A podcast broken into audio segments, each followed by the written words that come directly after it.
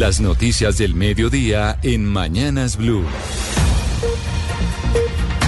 Seguimos conectados con ustedes en Mañanas Blue. A esta hora nos acompañan los periodistas del servicio informativo de Blue Radio para actualizarnos de las noticias y lo más importante que pasa a esta hora en Colombia y en el mundo. Y don Santiago Rincón, la noticia tiene que ver con el proceso de licitación de los pasaportes, porque ya la Cancillería lo empezó nuevamente y podemos empezar a respirar tranquilos que la gente va a poder tener su pasaporte como siempre. Sí, señora Camila, muy buenas tardes. Y lo principal que hay que decir es que buscan que no les coja la noche. Usted sabe que el contrato que se dio por urgencia manifiesta, que se dio a dedo a Tomás Gregues por un año, es decir, que esta nueva licitación, recuerde que el presidente Gustavo Petro pidió echar para atrás la anterior porque dice que solo había un proponente, pues esta nueva licitación tiene un año para estructurarse hasta el 2 de octubre del 2024 tenemos garantizados pasaportes con el contrato actual. Pues bien, el Ministerio de Relaciones Exteriores, precisamente para agilizar el proceso, informa que ya confirmó o conformó mejor el comité estructurador que se encargará de establecer todas las condiciones técnicas, jurídicas y financieras para el proceso de licitación que se abrirá este año para buscar que sean varios los proponentes que tengan el tiempo adecuado para presentar las muestras y todos los componentes técnicos. Una vez estructurados los componentes, se declarará oficialmente abierto el proceso y se publicarán los prepliegos de condiciones conforme a las normas contractuales, es lo que dice la Cancillería, que además en un comunicado invitó oficialmente a los órganos de control fiscal y disciplinario, como también a la Agencia Nacional de Contratación, a acompañar este proceso que, el reitero, tendrá un periodo de 11 meses. Así que las empresas interesadas, Camila, que fue lo que no ocurrió la vez pasada, van a tener el tiempo para poder presentar todos los requisitos. Y Tomás Gregg se, se presentará seguramente, también y tendremos un proceso licitatorio en donde habrá una, dos, en donde habrá dos o tres empresas. Claro, es que recuerde cuál fue el problema del anterior, Camila, que los otros interesados, además de Tomás Gregg, decían en tres meses yo no puedo presentarle a usted la capacidad de hacer pasaportes. Tomás Gregg, como ya lo venía haciendo hace 17 años, pues él sí podía. Entonces, lo que busca la Cancillería es que todos los interesados tengan el tiempo para poder competir. Gracias Santiago y cambiamos de tema porque la firma auditora contratada por la Registraduría Nacional para hacer seguimiento a la logística de las elecciones regionales del próximo 29 de octubre, pues dio en las últimas horas un parte de confianza del software que se utilizará para hacer precisamente el preconteo de las votaciones. Andrés Carmona. Se trata de la firma Jan McGregor, que recuerden ustedes se encargó de la auditoría a las pasadas elecciones presidenciales. La principal conclusión que entrega esta firma a la registraduría es que hay plena confianza del funcionamiento del software adquirido por la Unión Temporal Disproel, cuyo accionista mayoritario es Thomas Gregg Sons, para la realización del preconteo y los escrutinios de orden auxiliar, municipal, distrital y general, así como la publicación en la web de las actas E14 de Claveros, la disposición de una plataforma tecnológica para la publicación de los resultados electorales vía web y la disposición de las comunicaciones para el avance de las comisiones la firma auditora también certificó que la Registraduría Nacional del Estado Civil ofreció todas las garantías en la exposición del código fuente del software de escrutinios a los diferentes partidos y movimientos políticos, los cuales entregaron recomendaciones y facilitaron el análisis por parte de los representantes y la validación de aspectos importantes como consecuencia del ejercicio en busca de enriquecer el software y fortalecer su seguridad para el próximo 29 de octubre. El presidente Gustavo Petro le entregó al secretario general de las Naciones Unidas, Antonio Guterres, una carta en la que se compromete a implementar el acuerdo de paz firmado en el 2016 con las FARC. El presidente dice que el acuerdo debe respetarse integralmente y que no caben modificaciones. Importante noticia, Mateo Piñeros. En los últimos meses, desde la ONU han alertado por algunos rezagos que tiene la implementación del acuerdo de paz firmado en 2016 con las FARC. Aún hay falta de garantías de seguridad para los excombatientes y el plan de sustitución de cultivos no tiene los avances esperados. En este contexto, el presidente Gustavo Petro le envió una carta al secretario general de la ONU, Antonio Guterres.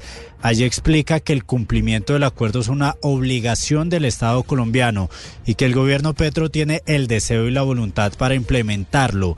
En este sentido, también asegura Petro que la JEP tiene que cumplir su compromiso con la paz y no puede ni limitar ni condicionar su competencia para las investigaciones que tienen relación con el conflicto, pues debe garantizar que todas las víctimas y el país conozcan la verdad.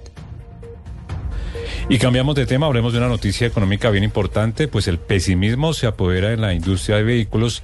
Ojo a esta cifra, el 91% de los empresarios está diciendo que le está yendo peor que el año pasado y la mayoría cree que la situación se puede poner aún más difícil en los próximos meses. La información hasta ahora, Marcela Peña. Pues mire, estos son datos de la encuesta de opinión del sector automotor que realiza Andemos y que muestra que los empresarios pesimistas superan a los empresarios optimistas en este sector, no solo sobre la situación actual, sino sobre la situación futura. Le pongo varios ejemplos. El 73% de los concesionarios le dijo a los encuestadores que el nivel de pedidos por entregar a los clientes es bajo comparado con la historia y también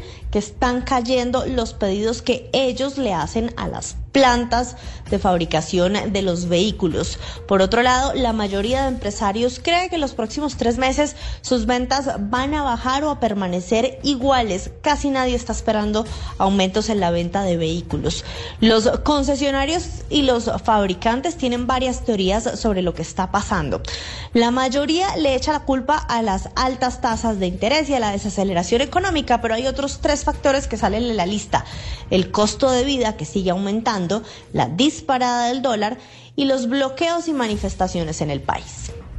Marcela, gracias. Bueno, preocupación en la industria automotriz. Autoridades encontraron los cuerpos sin vida de dos jóvenes, un hombre y una mujer, en el sector del Tintal, en la localidad de Kennedy. Oiga, Felipe García, seguimos encontrando cuerpos en Bogotá. ¿Qué es lo que está pasando? Una pareja de jóvenes, hombre y mujer, no mayor a los 30 años, fue encontrada sin vida en un potrero que queda ubicado exactamente en el barrio El Tintal de la localidad de Kennedy, al sur de la capital del país. Según las primeras versiones de las autoridades, la pareja tenía varios impactos de bala por todo el cuerpo. Fue un vecino del sector que estaba pasando por la zona el que alertó a las autoridades sobre la presencia de estos dos cuerpos sin vida, la pareja de jóvenes.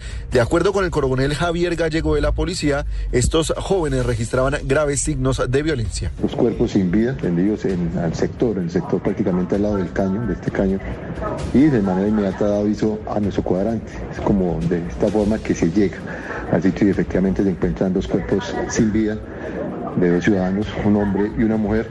Y en estos momentos ya se está realizando la inspección técnica a cadáver y comenzamos la investigación con el fin de determinar las causas de, de, estos homicidios. El coronel agregó además que los cuerpos sin vida de los jóvenes fueron encontrados con varios disparos en el cuerpo, lo que les causó la muerte de manera instantánea en el lugar y fue enviado a la cárcel el máximo responsable de las acciones criminales del Clan del Golfo en el nordeste de Antioquia. Se trata de Alice El Paisa, quien maneja una estructura responsable de extorsiones, de ataques contra la población civil y también de la fuerza pública. Juanita Tobar. Juan David Franco Londoño, alias El Paisa, está involucrado en la incineración de vehículos, el cierre de establecimientos de comercio y ataques contra la población civil y la fuerza pública. Al respecto, el fiscal del caso era cabecilla armado de la subestructura por Ivana Colea Garcés y era el encargado de ejercer el control territorial en zona rural y además servir de apoyo al componente de urbanos en las cabeceras municipales de los municipios del nordeste antioqueño con la finalidad de cometer o apoyar la ejecución de delitos de homicidios y extorsiones principalmente. Y además estaría involucrado en el homicidio del patrullero Edison Acevedo Betancur ocurrido en mayo de 2022 en inmediaciones de Yalí en Antioquia Antioquia. El uniformado estaba de descanso y se movilizaba en una moto rumbo a Bengachí, Antioquia, cuando fue atacado a bala. Según la Fiscalía, alias El Paisa, al parecer entró hace 15 años al Clan del Golfo y en 2020 fue designado como cabecilla de esta estructura luego de la extradición de alias Otoniel y en la actualidad tendría a su cargo más de 40 personas quienes serían los responsables de todos estos hechos criminales. El Paisa aceptó haber cometido los delitos de concierto para delinquir con fines de homicidio, extorsión, desplazamiento forzado y narcotráfico y fue enviado a la cárcel.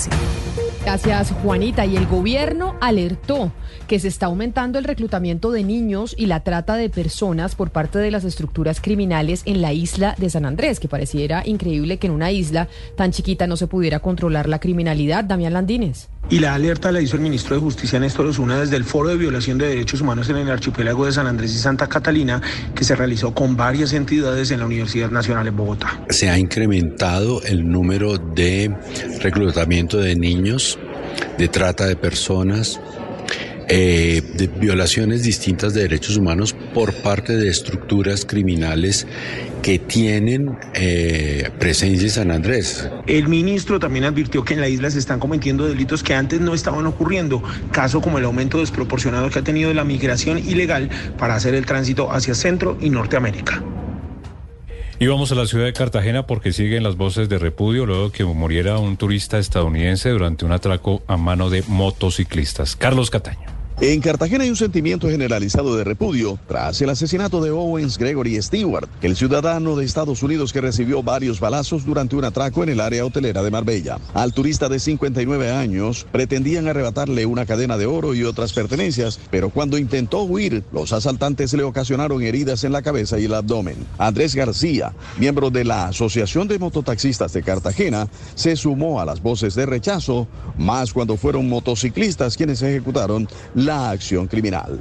Hacemos este rechazo debido a que el gremio no se puede estigmatizar. En la mayoría de las personas mototaxistas o mototrabajadores o mensajeros de la ciudad son personas honestas, trabajadoras, humildes, que realmente salen a buscar el pan de cada día de sus hogares. La policía ordenó activar la operación Candado para identificar y agilizar la captura de los responsables. La estrategia ya arroja los primeros resultados por cuanto fue inmovilizada una moto supuestamente utilizada en el hecho criminal.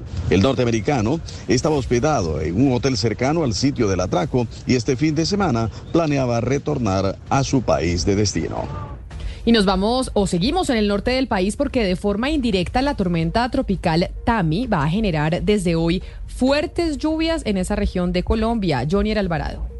El sistema de alertas tempranas de La Guajira ha lanzado varias advertencias teniendo en cuenta que durante el fin de semana y debido a su tránsito por el Caribe, la tormenta tropical Tami generará lluvias de variada intensidad en varios sectores de este departamento y con algunas descargas eléctricas. Hablamos con Kiana Balbuena del sistema de alertas tempranas de La Guajira de Corpo Guajira y esto fue lo que nos dijo al respecto. Podemos esperar que la tormenta tropical Tami favorezca de manera indirecta el desarrollo de lluvias entre moderadas y fuertes con bastante actividad eléctrica para el norte del país. Obviamente esto afecta el área del departamento de La Guajira. Desde el sistema de alertas tempranas de Corpo Guajira también han lanzado alertas y advertencias sobre el aumento de las precipitaciones que van a persistir durante los próximos días, principalmente en las horas de tarde y noche de todo el fin de semana.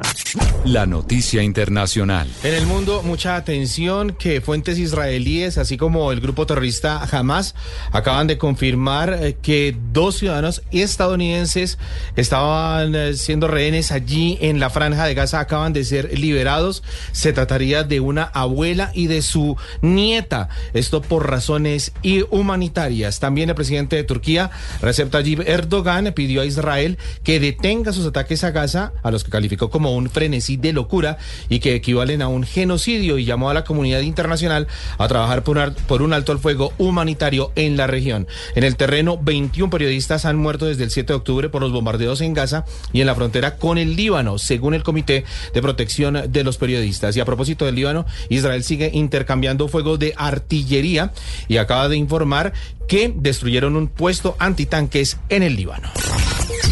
La noticia deportiva. La noticia deportiva llega desde la Conmebol y es que el ente rector del fútbol en Sudamérica, desde su sede en Paraguay, sorteó los dos grupos para el preolímpico masculino que se disputará en Venezuela en enero del próximo año. Colombia quedó en el grupo A junto a Venezuela el local, Brasil, Bolivia, Ecuador. El grupo B lo conforman Argentina, Uruguay, Chile, Paraguay y Perú. El preolímpico es un torneo sub-23 y hará dos cupos a los Juegos Olímpicos de París 2024. La selección Colombia será dirigida por Héctor Cárdenas, quien en este momento se encuentra preparando a la selección en los Juegos Panamericanos de Santiago de Chile, donde Colombia comparte grupo con Honduras, Brasil y Estados Unidos. Las principales tendencias en redes sociales. A esta hora es tendencia en redes sociales las palabras cáncer de mama, pues recordemos que durante todo el mes de octubre se busca generar conciencia con la que la detección a tiempo de esta patología puede salvarle la vida. En la red social X hay varios videos y fotos con la que los usuarios hacen un llamado a que todos nos hagamos el autoexamen y asistamos periódicamente al médico.